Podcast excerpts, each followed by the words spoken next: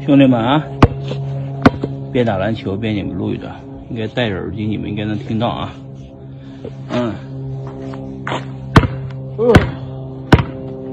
呃。这两天啊，学校里面，呃，币圈这些交易所呀、创始呀、量化基金啊，啊，今天重点跟你们聊聊期货。还有期货后面的这些量化基金这些，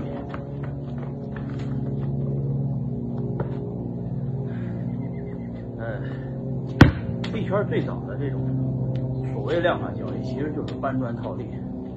从当初从中国的交易所买了，到韩国的交易所卖掉，差价保持百分之七，啊，这个叫搬砖套利。所谓搬砖套利，就是说你要从低的交易所买进。到高的，那你这个呃买进卖出的时候，这一瞬间差价比较轻，等于是你在中国交易所买入比特币，在韩国交易所卖出比特币的时候，你锁定了七点利。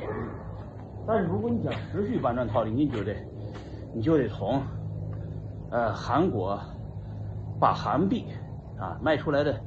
你卖出了，呃，就是买在中国买入比特币了，在韩国卖出比特币，那卖出来是钱呀，卖出来的韩币呢，就得换成人民币啊。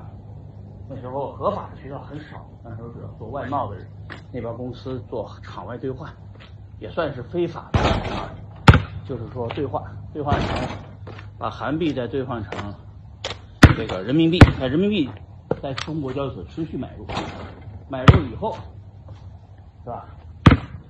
哎，这个差价就被你锁住了，你就等于搬砖套利了。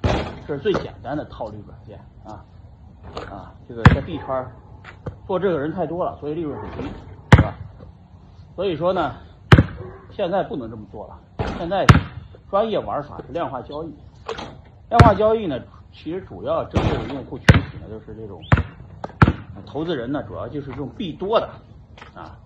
你币很多，然后呢，已经财务自由了啊，拿着很多币，但是又想币生币的人，本来说他已经有一千个币了，他还想一千个变成一千二百个，那怎么办呢？他就得投资量化交易。投资量化交易呢，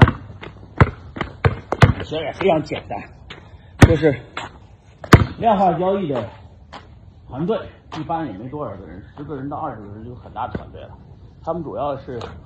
手上有一套啊策略啊，他们这套策略呢，都是一帮很专、很钻研数字货币的一些什么数学系啊、物理系的这啊，反正就非常资深的人吧，非常牛逼的一帮人吧，他们写出来的策略，然后在交易所进行各种的趋势套利。简单